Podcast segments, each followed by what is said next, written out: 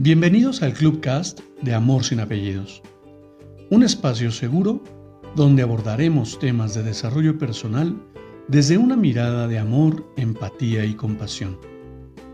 Conoce mi concepto de amor sin apellidos y brinda amor sin expectativas. Disfruta nuestro contenido.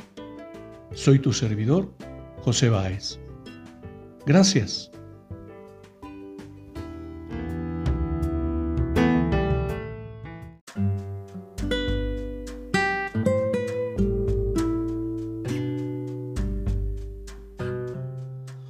Hola, ¿qué tal? Bienvenido. Quiero compartirte una, una, nueva lectura para que reflexionemos y hoy toca el turno a El autoengaño del dolor de Roberto Colín. La hora de la verdad tiene que sonar más a menudo en nuestra vida. No es fácil liberarse de las esquirlas del pasado sobre todo si se agarran profundamente sobre tu piel y echas mano del autoengaño. ¿A qué me refiero? El dolor tiene mil y un maneras de expresarse, y aún pensando que estás libre de su condena, puede no ser así, sobre todo si tu tendencia es evitarlo. A veces, el dolor puede ser tan astuto y tan perspicaz hasta llegue a cambiar tu visión de la realidad y de este modo quedes atrapado en una espiral de sufrimiento infinita para tu alma. Admitir esas verdades relacionadas con nosotros que no nos gustan es desagradable. Es más cómodo eludirlas. Por eso es tan duro y difícil mirarse en un espejo y aguantar la mirada del reflejado con integridad y con la conciencia tranquila Absolutamente todos tenemos guardados secretos y nos asentamos sobre, sobre algunas mentiras. A menudo creemos que para erradicar un dolor tenemos que como ropa vieja y objetos que nos recuerdan un dolor, y para dejarlo atrás, lo primero que hacemos es deshacernos de las cosas quemándolas, regalándolas o arrumbándolas en algún sótano. Solo es un autoengaño. Olvidar un amor, por ejemplo, ya sea que haya muerto, haya una decepción o el interés haya cambiado, no deja de doler si sus recuerdos pretendes ignorar y guárdalos y guárdalos en algún rincón de tu memoria. Siguen estando allí Tampoco funciona quitártelos con alguien más. No puedes quemarlos ni regalarlos. Allí seguirán, aunque ocasionalmente consigas no tenerlos presente.